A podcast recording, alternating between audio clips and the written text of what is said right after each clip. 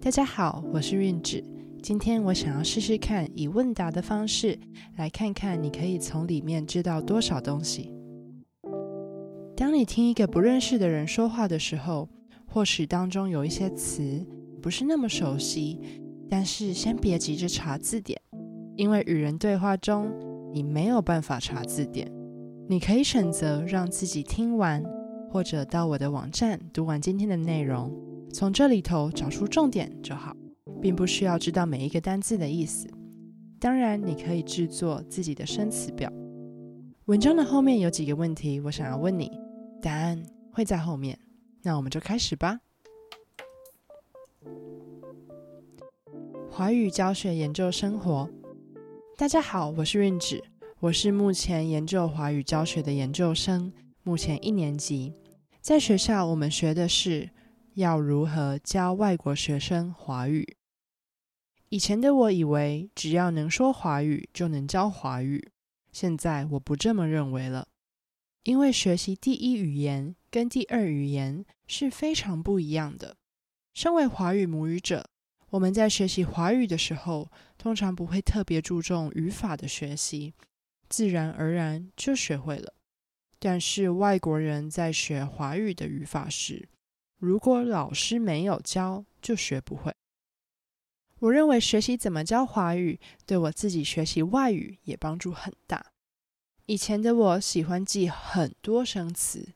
但是现在我发现，语言学习成功的关键之一是语法，因为生词基本上在每一个语言都可以找到翻译或是意思很像的字，但是语法的规则还有使用，并不是在每一个语言都很像。我目前在研究的议题是华语的发音，在华语只要声调错误，就会让听的人将意思弄错，比如说老公与劳工，一个指的是 husband，另一个指的则是 labor。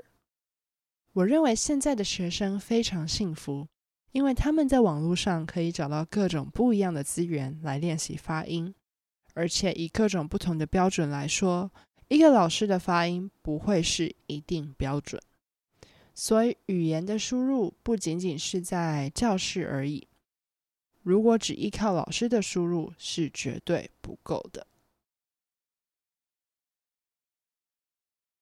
学习怎么教语言，也让我知道要怎么学习语言。华语教学的领域还正在发展中。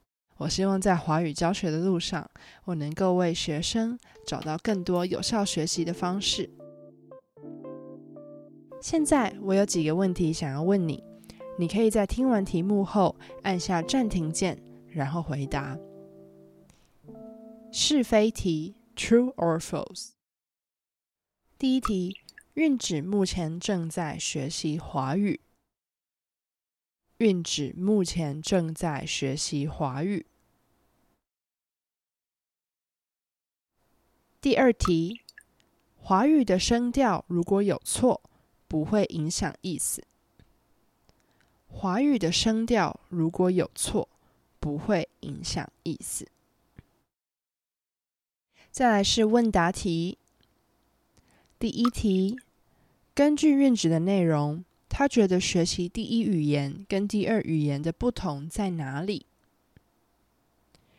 根据韵值的内容，他觉得学习第一语言跟第二语言不同在哪里？第二题。现在的学生是什么原因要在网络上找学习发音的资源？现在的学生是什么原因要在网络上找学习发音的资源？第三题，你觉得“老公”与“劳工”的发音差在哪里？你觉得“老公”与“劳工”的发音差在哪里？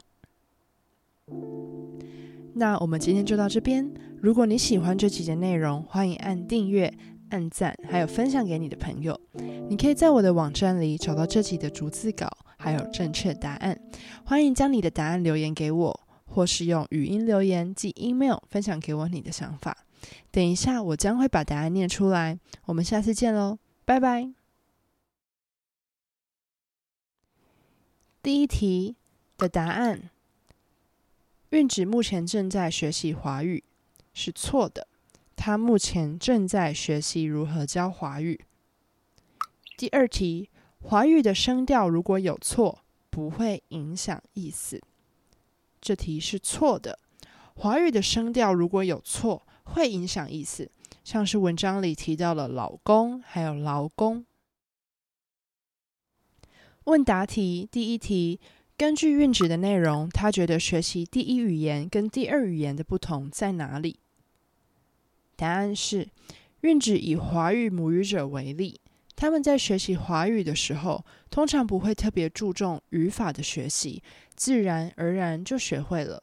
但是外国人在学华语的语法时，如果老师没有教，就学不会。第二题，现在的学生是什么原因要在网络上找学习发音的资源？韵芷认为，以各种不同的标准来说，一个老师的发音不会是一定标准，所以语言的输入不仅仅是在教室而已，而且。